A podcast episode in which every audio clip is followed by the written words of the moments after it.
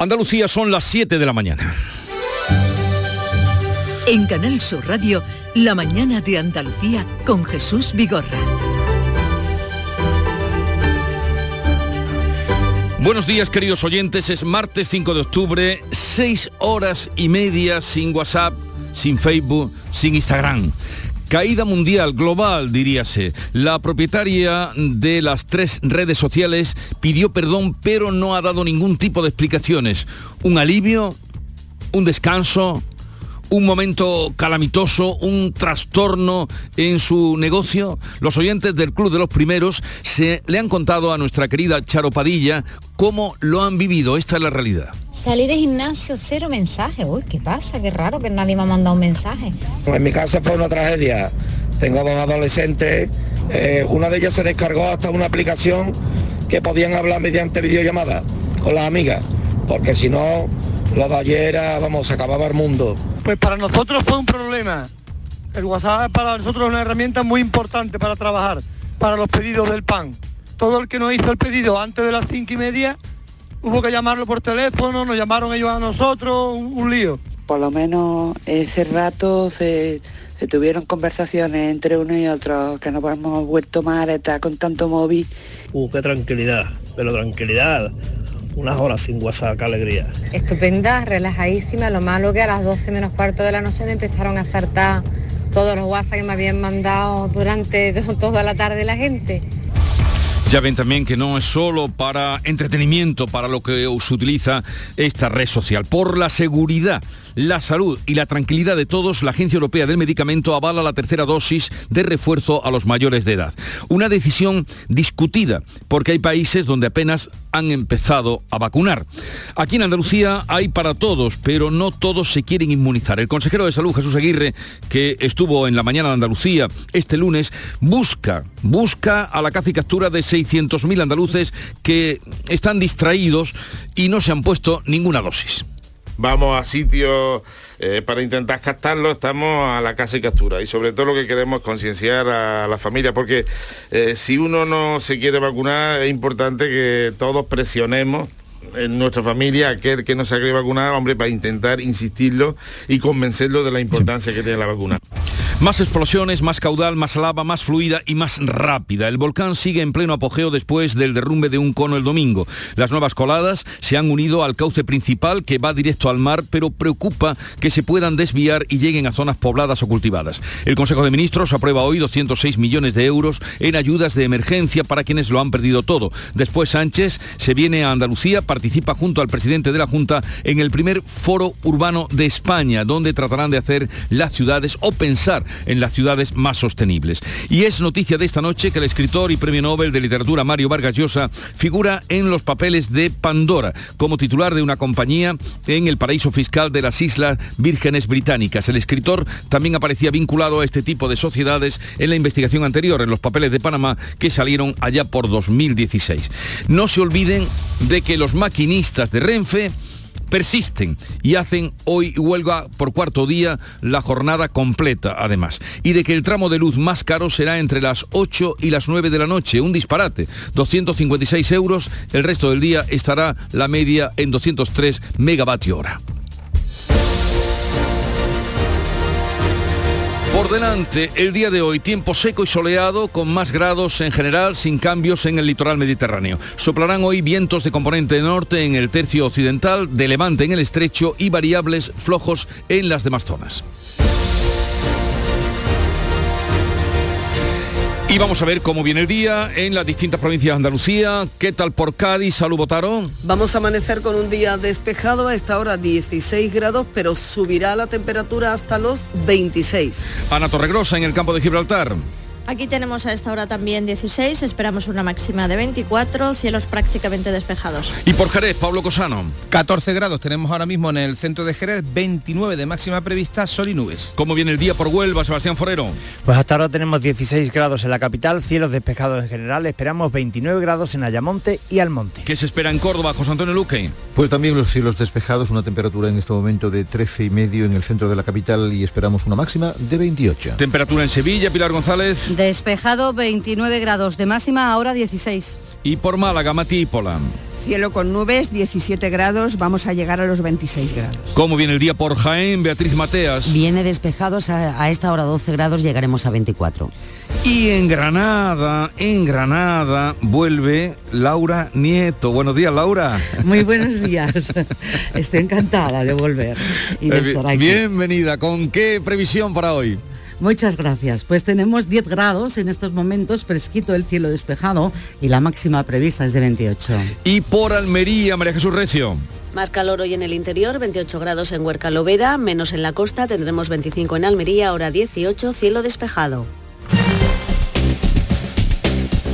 Y ahora, como cada día sepamos cómo está el tráfico, desde la Dirección General de Tráfico nos informa Patricia Arriaga. Buenos días. Buenos días, actualizamos el estado de las carreteras andaluzas en estos momentos pendientes de retenciones en Sevilla, en la S30, en Puente Centenario, dirección Camas. En el resto de vías se circula con total normalidad, tanto las principales como las secundarias, sin incidencias ni tampoco densidad circulatoria afortunadamente. Eso sí, como siempre, desde la Dirección General de Tráfico les recomendamos mucha precaución si van al volante.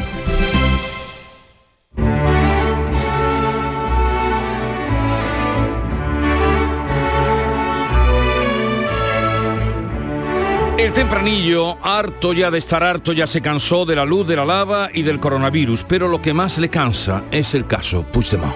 Tempranillo del hartazgo.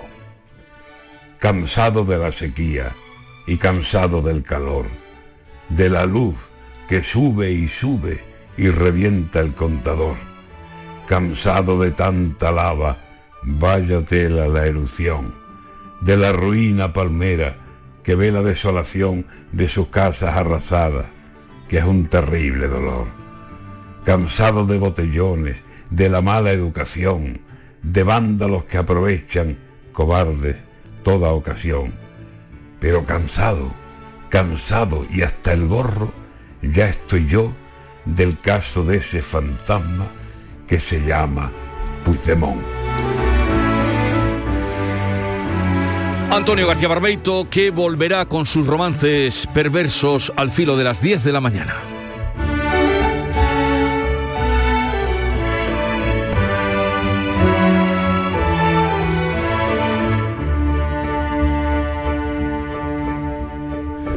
Siete, siete minutos de la mañana. La vida es como un libro y cada capítulo es una nueva oportunidad de empezar de cero y vivir algo que nunca hubieras imaginado. Sea cual sea tu próximo capítulo, lo importante es que lo hagas realidad. Porque dentro de una vida hay muchas vidas y en Cofidis llevamos 30 años ayudándote a vivirlas todas. Entra en cofidis.es y cuenta con nosotros.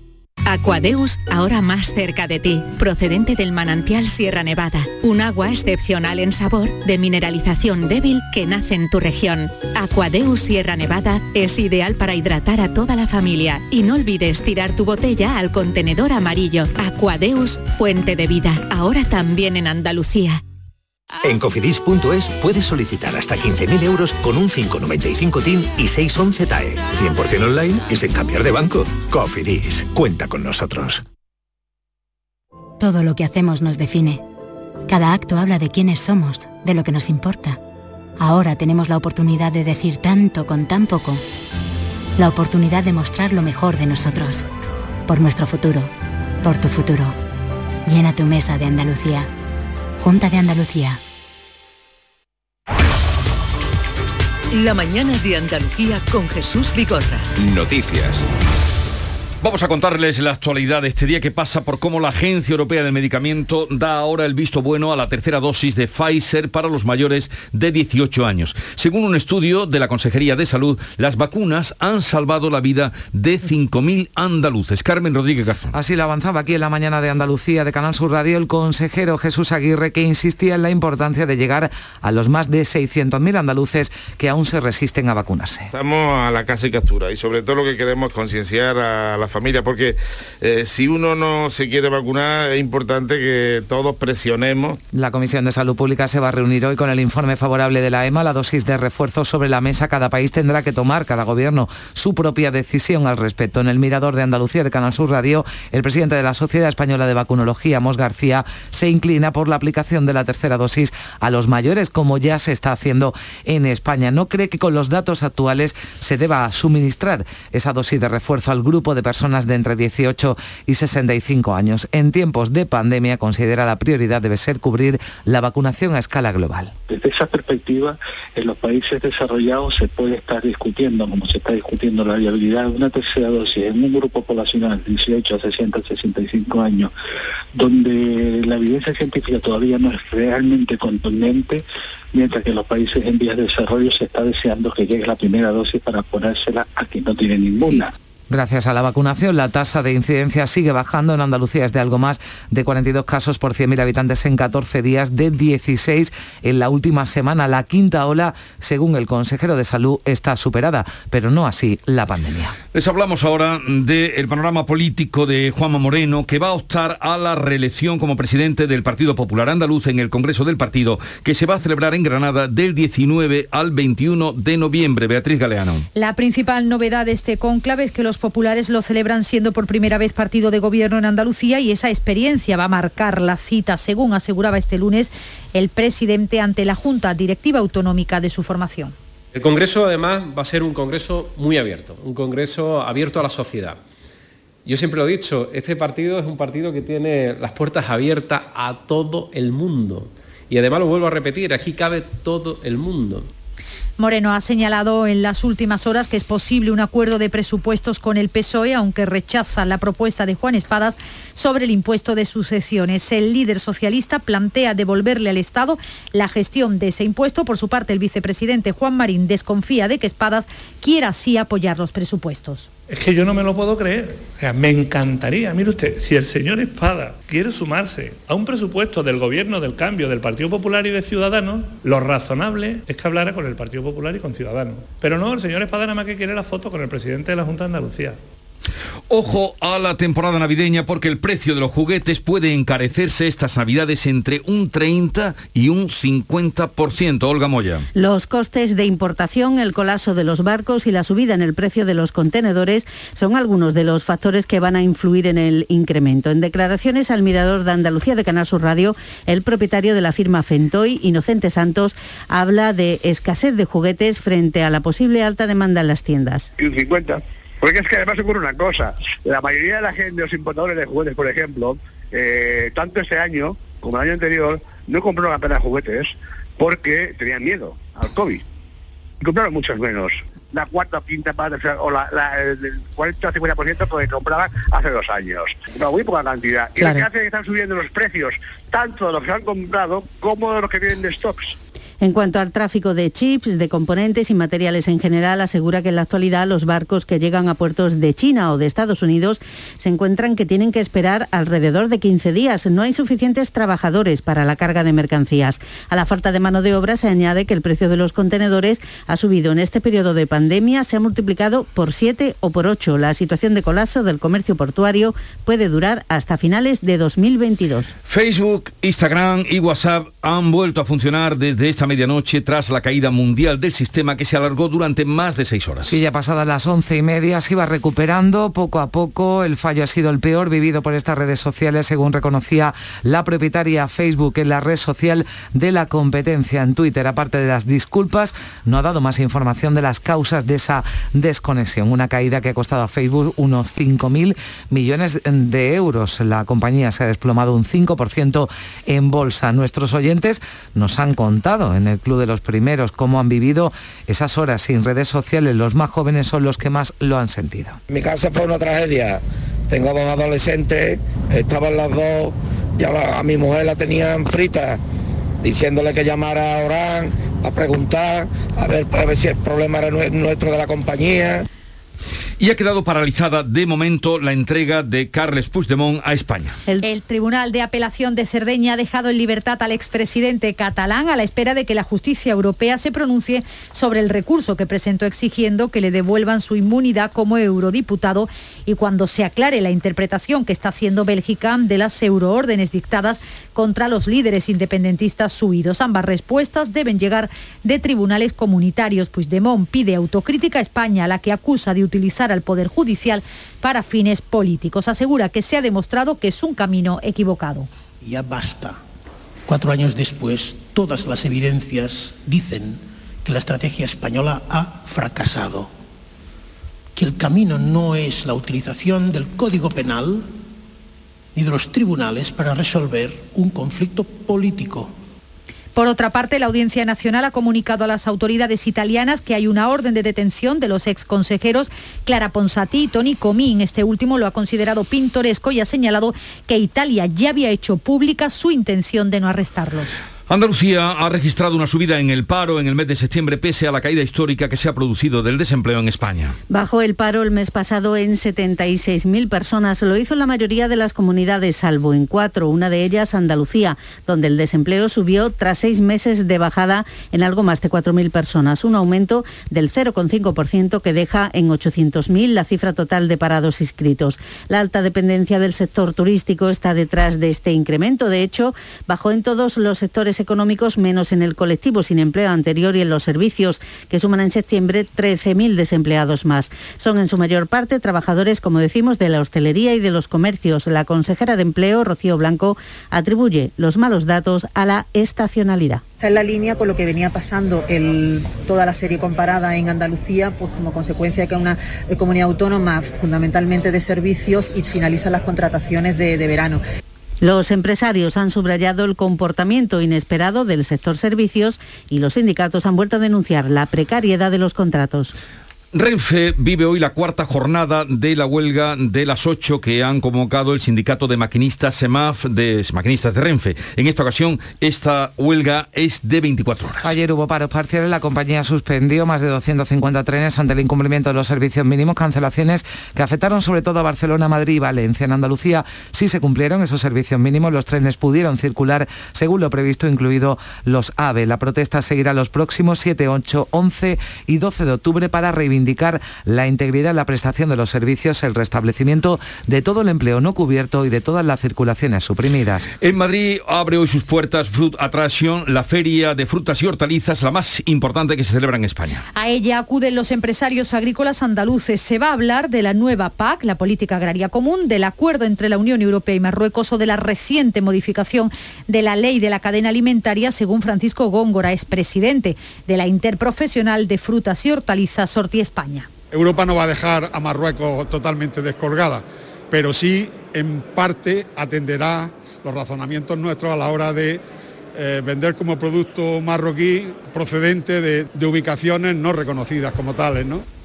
Un nuevo récord de la luz convertirá a este martes en el segundo día más caro de la historia, 203,68 euros por megavatio hora. El precio más alto este martes se dará entre las 8 de la tarde y las 9 de la noche, cuando alcanzará los 256 eh, megavatios hora, mientras que el más bajo se va a registrar, eh, se ha registrado entre las 4 y las 5 de la mañana. Hoy Teresa Rivera, la ministra para la Transición Ecológica, se reúne con asociaciones de consumidores y usuarios para tratar la subida de la luz.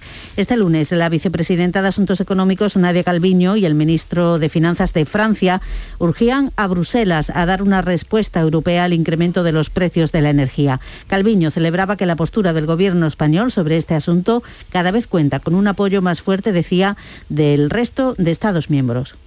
Creo que, esta eh, aproximación de España cada vez cuenta con un apoyo más fuerte por parte del resto de los Estados miembros. Eh, hace en estos días otros países como Francia, como Grecia, están también poniendo distintas propuestas sobre la mesa y yo espero que las instituciones europeas respondan como todos creemos que es necesario ante una situación de la máxima prioridad.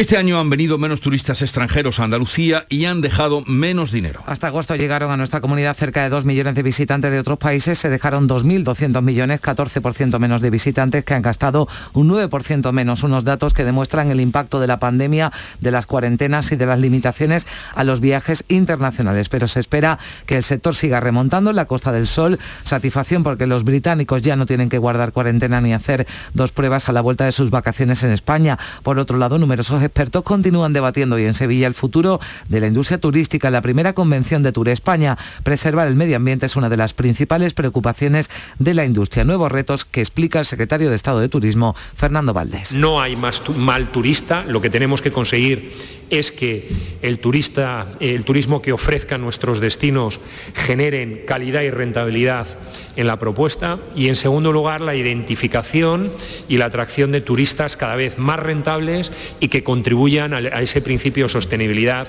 del destino. Hoy se inaugura también en Sevilla Foro Urbano de España con la presencia del presidente del Gobierno y del presidente de la Junta. En la isla de La Palma ha aumentado el caudal de lava tras derrumbarse el cono principal y unirse varias bocas. Más de mil viviendas ya han quedado arrasadas hasta ahora y 400 hectáreas afectadas por la erupción. El vulcanólogo Vicente Soler aseguraba aquí en la mañana de Andalucía que es buena señal que no se abran más bocas en otros puntos de la isla, ya que este cráter está recogiendo y expulsando el magma acumulado en el subsuelo. Una buena noticia el que la actividad continúe de forma tan fluida, tan potente en el mismo lugar. El hecho de que no se haya producido ningún parón favorece que la actividad permanezca en el punto, no migra y no pone en peligro otras zonas de la isla. Son las 7.20 minutos de la mañana con el sonido de fondo del volcán, eh, lo que, cómo suena, cómo ruge. Damos paso en un momento a la revista de prensa. Si me toca la lotería me voy a recorrer Chile, con mi chica, que siempre soñó con saber más sobre la tierra de sus abuelos. Porque a veces cumplir tus sueños es cumplir el sueño de los demás. 9 de octubre, sorteo del Día de la Hispanidad con 15 millones a un décimo. Lotería Nacional. Loterías te recuerda que juegues con responsabilidad y solo si eres mayor de edad. Atención, que hay noticia. Ahí la tenemos ya. Salta al ciberespacio la nueva app de Canal Sur Radio. Con una alineación impresionante. Canal Sur Radio, Radio Andalucía Información, Canal Fiesta, flamencoradio.com y Canal Sur Radio Música, todo un pelota. Señores, y con la plataforma de podcast y todas las emisiones locales y todos los programas para oírlos a cualquier hora. Es muy versátil, actúa en todos los terrenos y no renuncia a nada. El bar dice que acierta. Gana el partido seguro. Hace mucho que no se oía nada así. Es la nueva app de Canal Sur Radio. Bájatela. Quédate en Canal Sur Radio, la radio de Andalucía.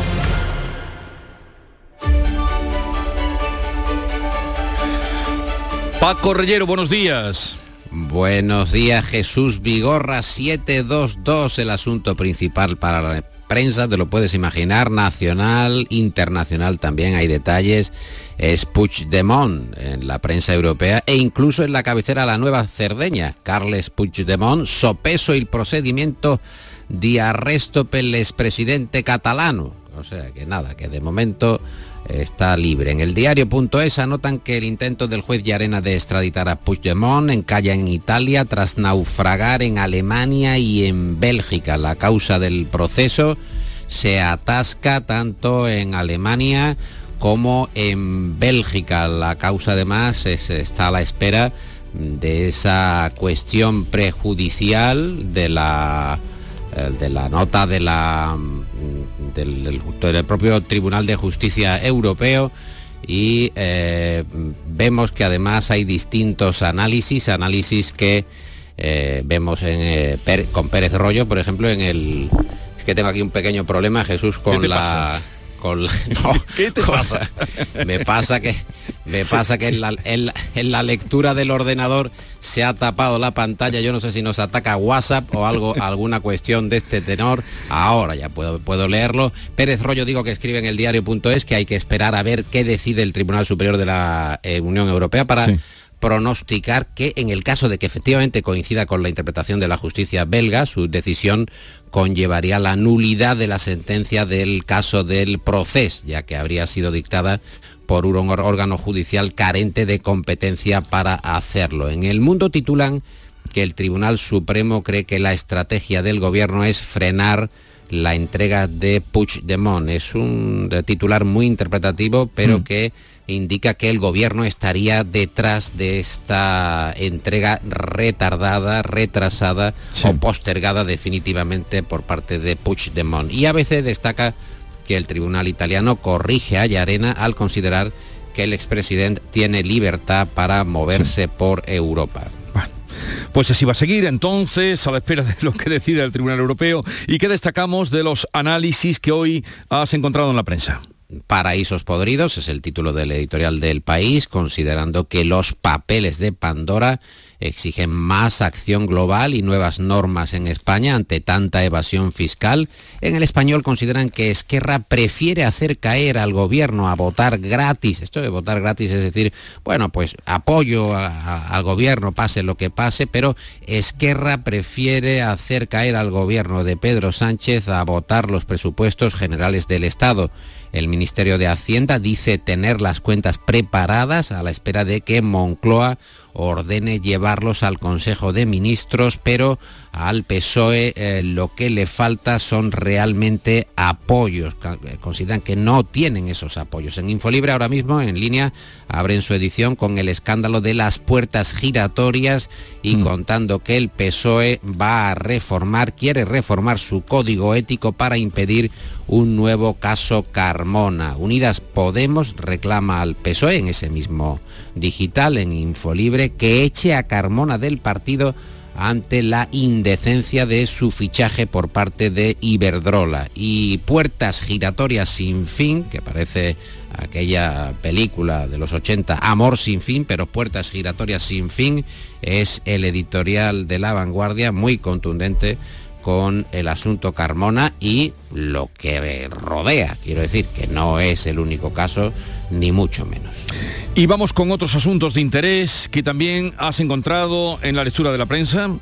En el español, por ejemplo, hablamos de Facebook, de la caída general de sus aplicaciones que paga paga cara su caída de servidores con un desplome de casi el 5% en bolsa. ¿Error o sabotaje? Se preguntan sobre ese incidente internacional, el confidencial caos en las cañerías de Facebook. El Independiente cifra la caída de Instagram, de WhatsApp y de Facebook en 140 millones por hora en la economía mundial. La velocidad es eh, el dinero que se va perdiendo por hora, 140 millones por hora. La compañía, anotan en el país, que no explica la causa. No se sabe por qué ha pasado este agujero en WhatsApp, en Instagram, en Facebook, que recalca nuestra dependencia de estas aplicaciones. En el confidencial, un empresario dirigía en secreto el CNI catalán y ordenó a los CDR, a los comités de la República, asaltar el Parlamento y cuentan en el Independiente que el PP retrasa la venta de su sede en Génova, pero cifra el edificio en 60 millones de euros. El presunto autor intelectual de esas acciones de, apoyo a la República. Es un ingeniero de Barcelona, este tema que te comentaba hace un momento y eh, no sé si tenemos algún tiempo para más o estamos ya lo veremos después de lo que nos cuente Nuria pues, Gaciño que ha llegado muy sonriente. ya no puedo más. buenos días, Nuria. Muy buenos días a todos. buenos días. El Almería lo tenemos ahí liderando la segunda división. El conjunto almeriense ha sido capaz de aprovechar la buena oportunidad que se le presentaba anoche en Montilivi, victoria por 1 a 2 ante el Girona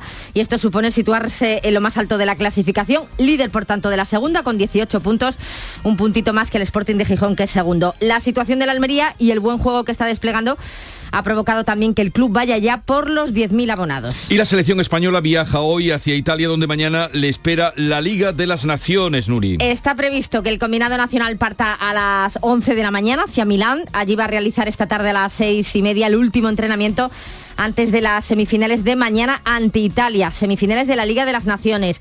En San Siro, España se va a medir al actual campeón de Europa y no lo va a tener nada fácil. Si tenemos en cuenta que la selección cuenta con numerosas e importantes bajas e Italia pues atraviesa por un, atraviesa por un excelente momento. Con el parón liguero en primera, los clubes aprovechan para otros menesteres. Los que se han dado prisa en actuar son el Levante y el Getafe que buscan entrenador tras despedir a Paco López y a Mitchell respectivamente. En el equipo madrileño, Quique Sánchez Flores está cerca de sentarse en el banquillo, mientras que en el valenciano el próximo inquilino parece que va a ser Javier Pereira actualmente en la Liga China. Y actualmente tenemos al Unicaja de Málaga pernoctando en tierras rusas, donde mañana se estrena esta temporada en Europa. Primer partido de la Basketball Champions League ante el Nizhny Novgorod. Después de un largo viaje, el equipo malagueño ya ha podido descansar esta noche en la ciudad rusa, donde mañana va a disputar su primer encuentro europeo, como decimos. A las 6 de la tarde lo podrán seguir en Andalucía Televisión y por RAI. Pero antes la cita hoy con el gran Pau Gasol que ha convocado a los medios en Barcelona, Tony indica que anunciará su retirada a los 41 años después de una carrera llena de éxitos. ¿Podemos decir algo después de Nuria, Paco? Bueno, yo creo que no, porque es insuperable, pero haremos lo que podamos. Digo porque hablamos de deporte, es que quedaríamos mal en cualquier caso.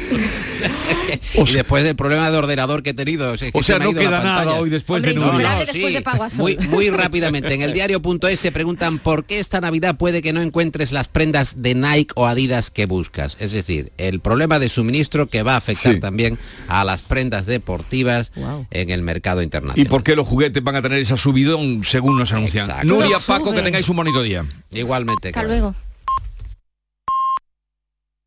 Andalucía son las siete y media de la mañana.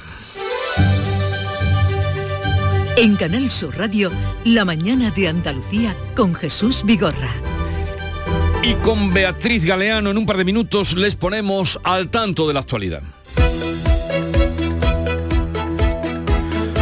La Agencia Europea del Medicamento avala la tercera dosis de refuerzo a todos los mayores de edad. Cambia de criterio y apoya el tercer pinchazo de Pfizer a los seis meses de completar la pauta, aunque deja la decisión en manos de los gobiernos. 5.000 andaluces se han salvado de morir gracias a estar inmunizados contra el COVID. La cifra es fruto de un estudio de la Junta que añade a renglón seguido que hay aún 600.000 personas en la comunidad sin una sola dosis, a las que pone a su disposición los camiones móviles de vacunación sin cita. Andalucía supera la quinta ola, pero la pandemia no se ha acabado. La incidencia retrocede a 47 casos de media, aunque las capitales de Huelva, Almería y Sevilla rebasan los 50. Siguen muriendo personas, tres en las últimas 48 horas. Juanma Moreno optará a la reelección como presidente del Partido Popular Andaluz en el Congreso del Partido que se va a celebrar en Granada del 19 al 21 de noviembre. La principal novedad de este cónclave es que los populares lo celebran siendo por primera vez partido de gobierno en Andalucía y esa experiencia marcará la cita. Cuarta jornada de huelga de los maquinistas de Renfe. La huelga vuelve a ser hoy de 24 horas. Los siguientes paros serán el 7, el 8, el 11 y el 12 de octubre. En pleno puente del Pilar,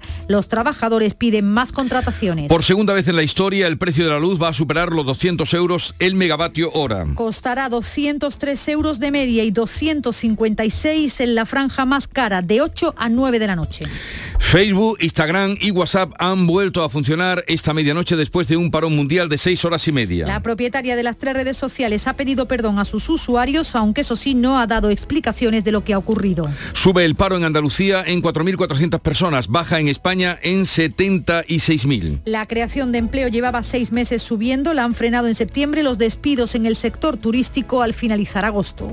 El Consejo de Ministros aprueba hoy 206 millones para La Palma. Serán fondos para la emergencia generada por el volcán, para reconstruir casas e infraestructuras y para restablecer la canalización del agua, algo que urge para salvar las plataneras. El Tribunal de Apelación de Cerdeña deja en suspenso la entrega a España de Carles Puigdemont. Queda pendiente de que la justicia europea resuelva sobre su inmunidad y sobre el alcance de las euroórdenes. El expresidente catalán acusa al Estado español de utilizar al poder judicial para fines políticos. El Congreso aprobará hoy modificaciones jurídicas para que los animales dejen de ser cosas ante la ley. Así dejarán de ser considerados bienes inmuebles, no podrán ser embargados y estarán sujetos a un régimen de custodia en caso de divorcio o separación. Y en cuanto al tiempo, Hoy esperamos cielos poco nubosos en toda Andalucía. Las temperaturas se mantienen sin cambios en el litoral mediterráneo, suben en el resto de la comunidad vientos de componente norte en el tercio occidental, de levante en el estrecho y variaje en variables flojos en las demás zonas. Y atención porque como cada martes le vamos a dar cuenta de cómo está la situación de los embalses en Andalucía. Sí, Beatriz, vamos a darle cuenta a los andaluces de cómo está la situación de los embalses con el informe que nos pasa mm, Javier Bolaños, editor del programa Cambio Climático.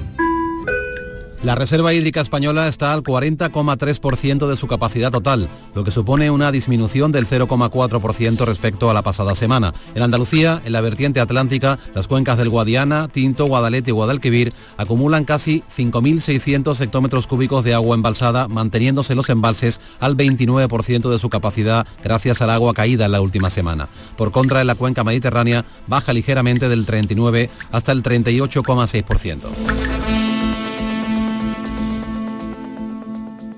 Hemos salido a la calle a preguntar a los vehículos qué opinan. ¿Al tuyo le gusta el seguro de auto de Cajamar? Y a ti seguro que también. Sobre todo su precio. Solicita presupuesto en tu oficina de Cajamar y llévate un parasol. Promoción válida hasta el 31 de diciembre. Consulta información y bases en cajamar.es barra seguros. Cajamar. Distintos desde siempre.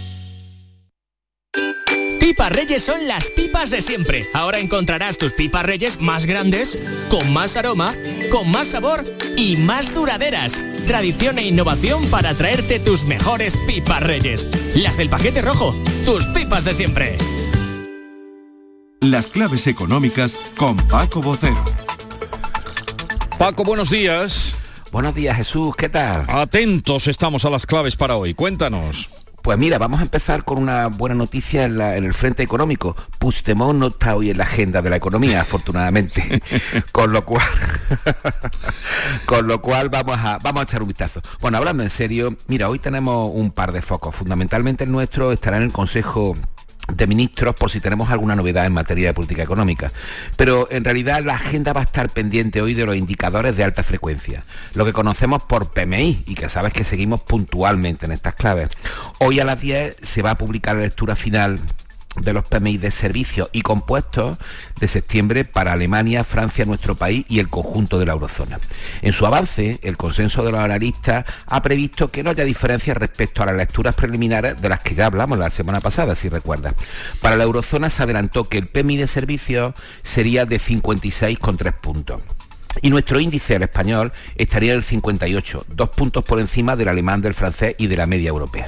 Bien, pero a ver, ¿dónde situamos estos números? Porque así dichos no sabemos si son buenos, malos, una marca de leche o una marca de cacao. ¿Cuál, es la referencia para entender cómo son estos indicadores adelantados? Eh, buena pregunta, vamos a explicarlo. Primero recordemos que los PMI son un índice de los gerentes de compras de las empresas que hacen sobre una encuesta mensual de las condiciones para hacer negocios en sus empresas utilizando una única metodología en todos estos países que participan. La consultora IHS Market realiza el informe para la agencia Reuters y lo hace a un grupo de 500 empresas seleccionadas para que con diversidad refleje con precisión la estructura del sector servicios. ¿Qué preguntan a las empresas en esta encuesta? Bueno, pues entre otras cosas preguntan sobre la actividad empresarial, sobre nuevos negocios, sobre cómo evoluciona el empleo, sobre las cuestiones pendientes que tienen que resolver concretas, sobre precios y sobre las expectativas. Los índices para su difusión varían entre 0 y 100, con un nivel de 50, que es el que indica que no ha habido cambios sobre el mes anterior. Si los números salen por encima de 50, son positivos o indican un aumento del negocio y de las expectativas.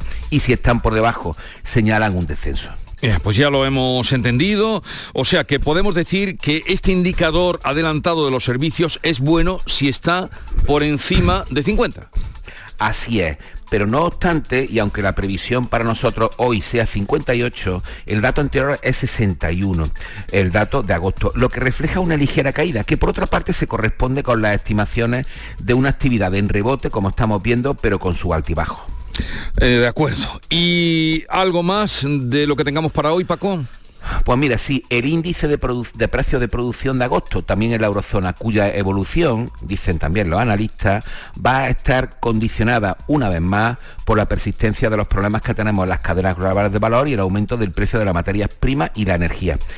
Eh, es un indicador, atención, de inflación, porque mide la variación de los precios desde el punto de vista del productor vendedor hmm. y cuanto más pagan los productores por el aumento de las materias primas, la energía, etcétera, más probabilidad hay de que pasen esos costes a los consumidores finales. Y hoy hemos hablado de juguetes. ¿Te suena, verdad? Sí, me suena, me suena. Y, luego hablaremos también, hoy vamos a dedicar también un tiempo a esa escasez de materias primas que barruntan ya lo que tú acabas de apuntar, ¿no? Las subidas.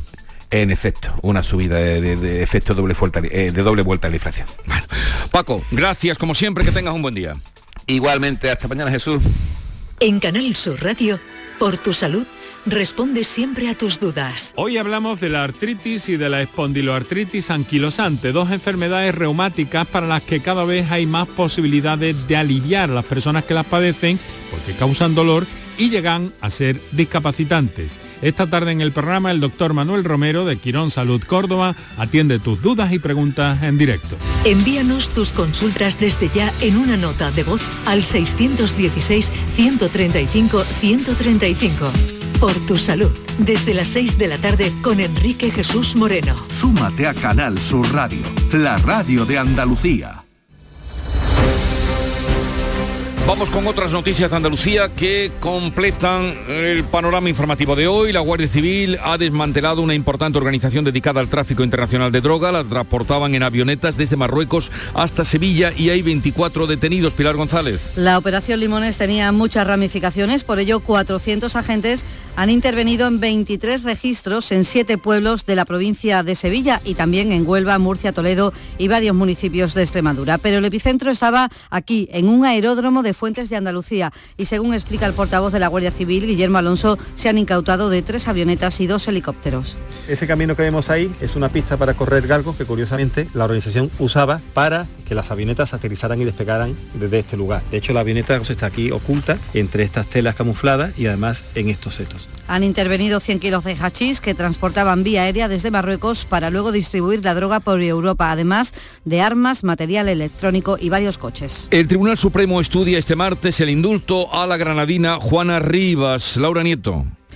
La mujer de la localidad granadina de Maracena, que fue condenada por no entregar a sus hijos al padre cuando le correspondía, está pendiente hoy de ese estudio porque aunque los informes del Tribunal Supremo y de la Fiscalía son preceptivos pero no vinculantes para el Ejecutivo, que tiene la última palabra en la concesión de este derecho de gracia, el asunto es muy importante. Juana Rivas se personó el pasado 11 de junio en el Centro de Inserción Social Matilde Cantos de Granada para acatar la ejecución de la sentencia que la condenaba a dos años y medio por eh, un delito de sustracción de menores. Aunque lo abandonó el día 15 para cumplir esa condena, allí sigue en su casa con control telemático. Así que hoy pendientes del Supremo. Bueno, ya les iremos contando. En Jaén se investiga la muerte de una mujer aplastada por un tractor en Pozo Halcón. ¿Qué ha pasado, Beatriz Mateas? Bueno, pues de momento no han trascendido los detalles de este suceso. Si se sabe que ocurrió a las siete y media de la tarde. Al parecer la mujer quedó atrapada entre el tractor con el que estaba trabajando y el remolque. Parece que el brazo se le quedó eso atrapado en la turbina. Los servicios sanitarios no pudieron hacer nada para salvar la vida de esta mujer que tenía 68 años. Una compañía canadiense está haciendo nuevas exploraciones mineras en la provincia de Huelva, en concreto en Paimogo y en Puebla de Guzmán. Sebastián Forero. La empresa canadiense Emerita Resource Corp desarrolla a Jesús en la actualidad tres eh, proyectos de investigación entre los municipios nubenses, como decía, de Puebla de Guzmán y Paimogo, donde ya ha iniciado los sondeos necesarios en los potenciales yacimientos en sus respectivos términos municipales para estimar el recurso mineral. Es el último paso del proceso de exploración. Se trata de los yacimientos denominados La Infanta y el Cura en Puebla de Guzmán y el de La Romanera en Paimogo. Escucha Jesús lo que nos ha dicho Antonio Beltrán, alcalde de Puebla de Guzmán. Los puntos de sondeo, de investigación que pertenecen a La Infanta y al yacimiento del Cura son los que en este momento están dando, bueno, parece ser, según dice la empresa, unos resultados bastante esperanzadores. Hay otro que es el de Romanera, que pertenece a Puebla Guzmán y Paimogo, que también lo van a intentar. Veremos qué sale de ahí. Constituyen en Córdoba una plataforma contra la despoblación. José Antonio Luque.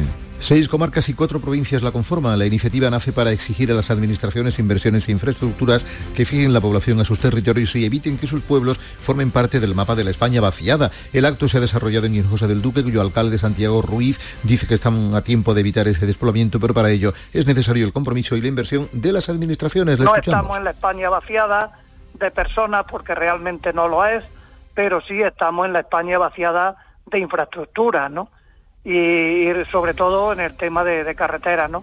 Eh, eso es una desventaja que tenemos para los productos que tienen que entrar y salir de, nuestra, de nuestras comarcas.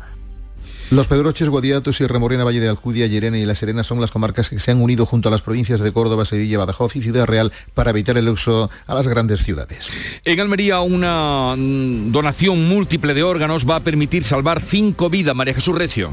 Corazón, riñones, hígado, pulmón y córneas, una vida que se ha ido ha hecho posible que cinco más tengan una nueva oportunidad gracias al gesto generoso de solidaridad extraordinaria de su familia, dicen en el Hospital Universitario Torre Cárdenas después de esta donación múltiple. La doctora Ana Calderón de la Unidad de Cuidados Intensivos y la enfermera Milagros Balaguer han coordinado todo el dispositivo. El coordinador de trasplantes Francisco Guerrero ha destacado que cada vez más familias donan de forma espontánea cuando son informadas de un diagnóstico crítico y los receptores y sus familias recuerdan a su donante como ejemplo de bondad y con la máxima gratitud. En Algeciras empieza hoy una huelga en los autobuses urbanos. Ángeles Carreras, ¿por qué? Pues la plantilla demanda el abono de la antigüedad de los trabajadores y también un mejor mantenimiento de los autobuses para poder dar un servicio de calidad. Eh, son algunos de los motivos de esta huelga que se inicia con un paro hoy entre las 9 de la mañana y las 12 del mediodía. Se va a reproducir todos los martes de este mes. Además, se ha convocado también una manifestación por parte de los trabajadores para esta mañana. Informó desde Algeciras Ana Torregrosa. Perdón, Ana. No te preocupes. Pero te oí la voz No- no y enseguida supe que eras tú. La cosa es dar la La voz información, no de importa, Algeciras, la voz, la voz de Algeciras. Gracias. Eh, bien, llegamos así al tiempo ahora de la información local, pero permítanme anunciarles que a partir de las 11 y desde las 11 hasta las 12 estará con nosotros, que es como decir, estará con todos ustedes Arturo Pérez Reverte para hablar de su última novela, El italiano, que transcurre precisamente ahí, entre Algeciras, La Línea y Gibraltar.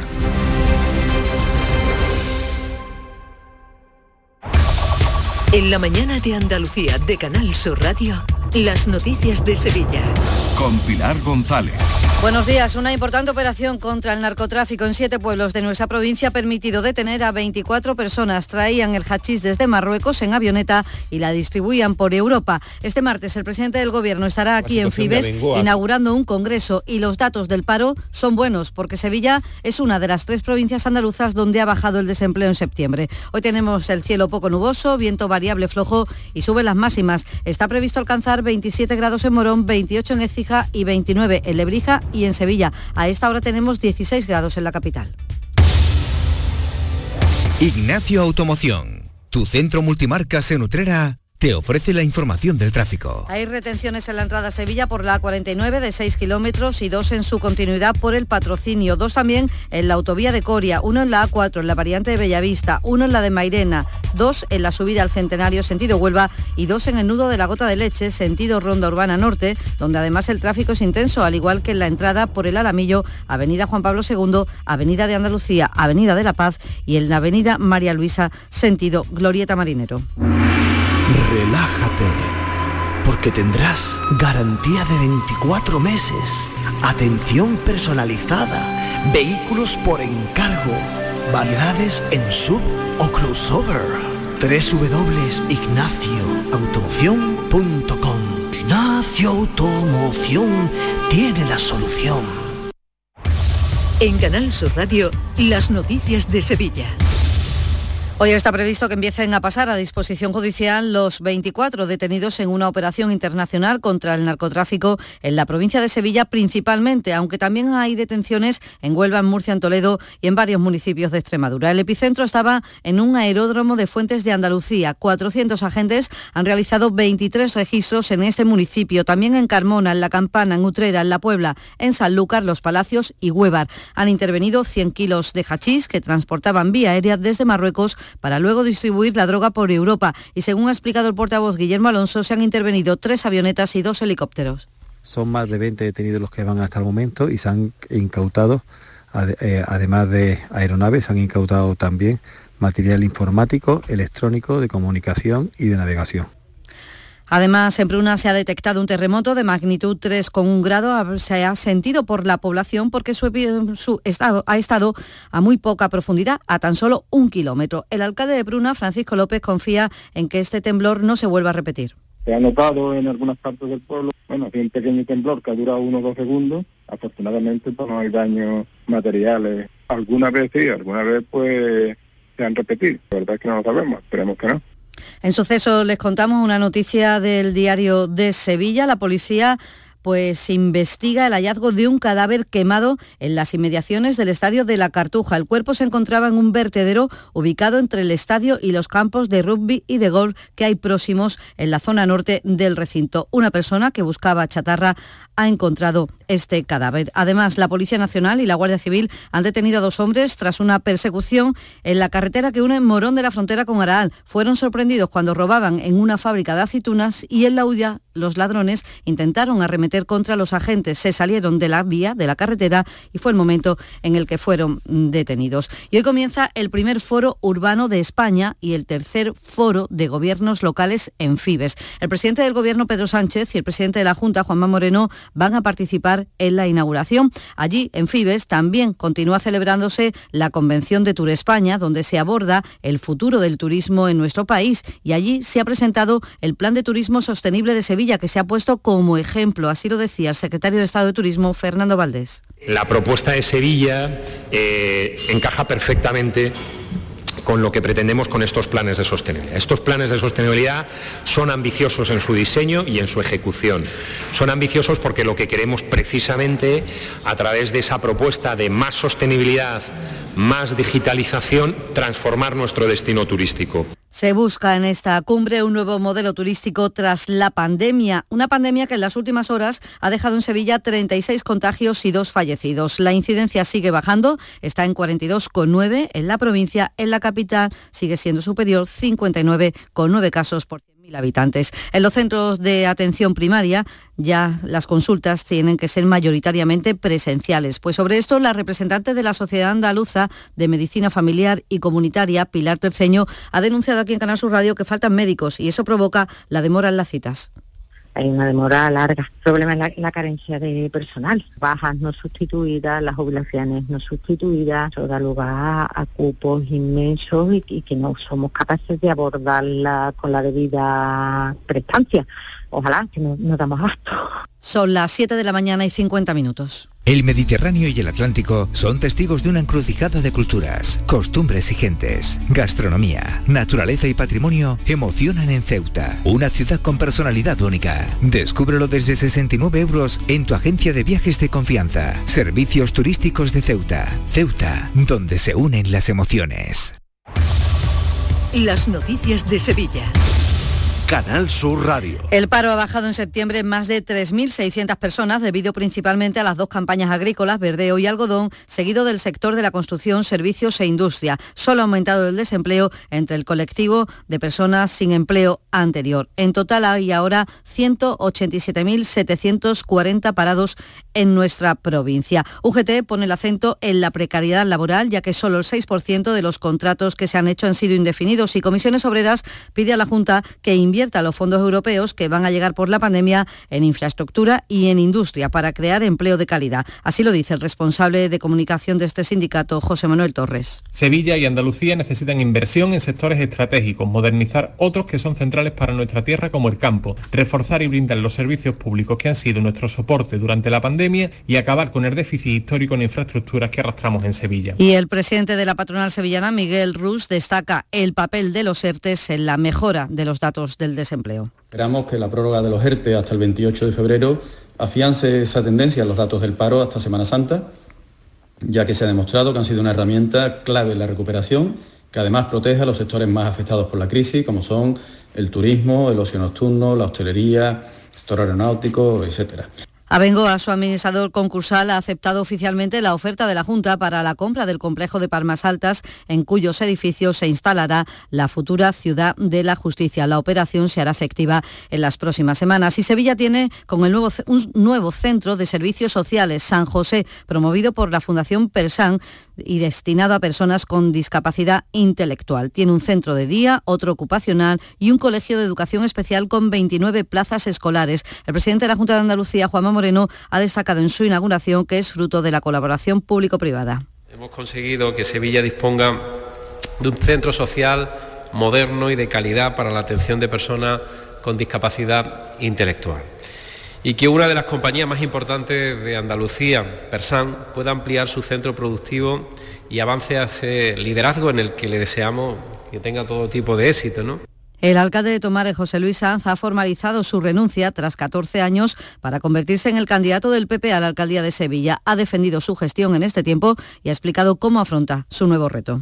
Siento que he cumplido un ciclo, que he cumplido en más del 90% del programa electoral con el que nos presentamos por allá, por el año 2007, y ahora estoy decidido a afrontar otro reto que requiere mi dedicación en cuerpo y alma, como requirió en su momento ser candidato a la alcaldía de Tomares. El delegado de turismo del Ayuntamiento de Sevilla, Antonio Muñoz, cuyo nombre suena como candidato socialista a la alcaldía, ha mostrado su respeto por la decisión de Sanz y espera que el PP aclare quién realizará la labor de oposición. Muñoz, por otro lado, ha asegurado que los veladores adicionales que el ayuntamiento permitió instalar a bares y restaurantes durante la pandemia serán retirados con la entrada del nuevo año. La autorización en torno a veladores es anual, es, una, es, es anual y por tanto de cara al próximo año, por así decirlo, eh, bueno, pues digamos que las aguas volverán a su cauce en el sentido de que esa flexibilidad que se ha traducido en una mayor ocupación del espacio público, eh, pues volverá a su normalidad.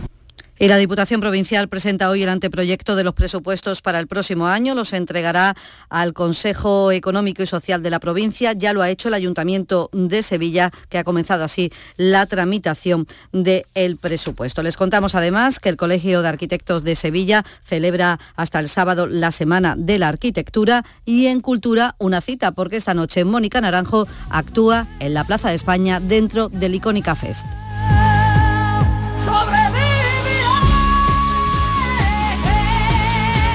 A esta hora tenemos 14 grados en Alcolea del Río, 16 en Aznalcóllar, 16 también en Burguillos y en Sevilla. Escuchas La mañana de Andalucía con Jesús Vigorra, Canal Sur Radio. Aquadeus, el agua mineral natural de Sierra Nevada, patrocinador de la Federación Andaluza de Triatlón, les ofrece la información deportiva. 8 menos 5 minutos, tiempo ya para el deporte. Nuria Gaciño, ¿qué tal? Muy buenos días. Muy buenos días. Estos son los días que nos gusta así empezar con una noticia de este tipo. De Almería lidera la segunda división. Se necesitaba una victoria para ser líder y el Almería cumplido con creces. Golpe en Montilivi, victoria por 1 a 2 ante el Girona que sirve para ver al Almería en lo más alto de la clasificación. Se adelantaba el equipo almeriense en el 52 de partido gracias al gol de Sadik, que sigue en racha. Diez minutos más tarde, en el 62 empataba el Girona y en el 68 llegaba el 1-2 definitivo por mediación de Robertone. Como suele suceder cuando las cosas van bien, se respira buen ambiente en el vestuario. Los abonados de la Almería ya van por 10.000 y el técnico Rubí que está muy contento de la respuesta del equipo, pero esto hay que mantenerlo. La segunda división ya sabemos todos lo larga que es. Y estoy muy contento porque creo que es una victoria de prestigio. Los partidos a veces hay que ir trabajándolos para tener tu momento y somos un equipo difícil de controlar en ataque. Era un reto para nosotros hoy ganar aquí para ponernos líderes, pero a partir de ahora el reto va a ser cada vez más duro porque cuesta estar ahí arriba, ¿no? Hay que ganar muchos puntos. Bueno, pues esperemos que se mantenga ahí en todo lo alto el Almería y que ya incluso la temporada que viene pues pueda estar y pueda ser equipo de primera. No hay liga, recordamos, hay paro liguero en primera por ese paro liguero porque juega la selección que ya viaja a Italia, Nuria. Viaja hoy hacia Italia donde mañana le espera la Liga de las Naciones. Está previsto que la selección parta sobre las 11 de la mañana hacia Milán donde mañana pues va a disputar esa primera semifinal de la Liga de las Naciones ante Italia. Los 23 jugadores que ha llamado Luis Enrique se concentraban ayer en Las Rozas, allí se entrenaron y esta tarde a las seis y media tienen previsto hacerlo en San Siro, en el escenario del encuentro de mañana. También está previsto que comparezca ante los medios el seleccionador y algún jugador más. Toda una incógnita saber el once inicial que va a elegir Luis Enrique mañana toda una incógnita porque son numerosas e importantes las bajas de España, como todo el mundo sabe, y la nueva lista no ha tenido buena acogida por parte de la mayoría de los aficionados. Al jovencísimo andaluz Gaby se ha unido otro andaluz, como es el gaditano Brian Hill, que repite con la absoluta, aunque en esta ocasión estaba concentrado con la sub-21.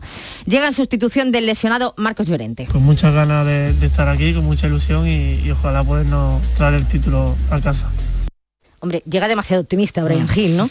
Eh, eh, quiere el título, bueno, todos queremos el título, esa Liga de las Naciones, pero hombre, el partido de mañana se presenta muy difícil, mm. ese eh, Italia-España, seamos sinceros. este miércoles se va a disputar ese encuentro que será a las 9 menos cuarto. El jueves toca la otra semifinal entre Francia y Bélgica también a las 9 menos cuarto. Y el viernes será el turno para la sub-21 en Andalucía. De nuevo el Estadio de la Cartuja albergará partidos internacionales, en esta ocasión los dos de la Sub-21 ante Eslovaquia el viernes e Irlanda del Norte el martes 12 de octubre, ambos encuentros clasificatorios para el europeo de la categoría del 2023. Las entradas tienen un precio mínimo de 10 euros, máximo de 25, así que es buena mm. ocasión para aprovechar e ir al estadio, que además no tiene restricciones ya de aforos. ya de aforos, se puede llenar incluso ese estadio de la Cartuja si lo permiten las eh, nuevas medidas. ¿Qué más cosas, Nuria? También el viernes juega el Málaga, a las 9 visita al Valladolid, un Málaga que confía en repetir la victoria y volverá a ser baja Luis Muñoz, que mañana será operado en Madrid de la rotura del ligamento cruzado anterior de la rodilla izquierda. Y muy pendientes del Unicaja de Málaga, que ya está en tierras rusas, donde mañana se estrena esta temporada en Europa. Primer partido de la Basketball Champions League ante el Nizhny Novgorod. Eh, realizaron un viaje larguísimo, pero afortunadamente el equipo malagueño ya ha podido descansar esta noche en esta ciudad rusa, donde eh, mañana, como decimos, va a disputar su primer encuentro europeo. A las 6 de la tarde lo podrán seguir por RAI y Andalucía Televisión. Y antes, esta misma mm. mañana, cita con el gran Pau Gasol, que han convocado a todos los medios en Barcelona, donde indica que será para anunciar su retirada a los 41 años, porque es en el liceo, no es cualquier sitio, y además con invitados muy especiales, amigos íntimos de él, de la familia, con lo cual, bueno, pues será para echar alguna que otra alegrimita, después de esa carrera llena de éxitos y de la que hemos disfrutado también mucho los ya aficionados. Anunció que dejaba la selección eh, en Tokio y ahora, bueno, parece que ya será la retirada. Gracias, Nuria, hasta aquí el deporte. Aquadeus, ahora más cerca de ti, procedente del manantial Sierra Nevada, un agua excepcional en sabor, de mineralización débil que nace en tu región. Aquadeus Sierra Nevada es ideal para hidratar a toda la familia y no olvides tirar tu botella al contenedor amarillo. Aquadeus, fuente de vida, ahora también en Andalucía.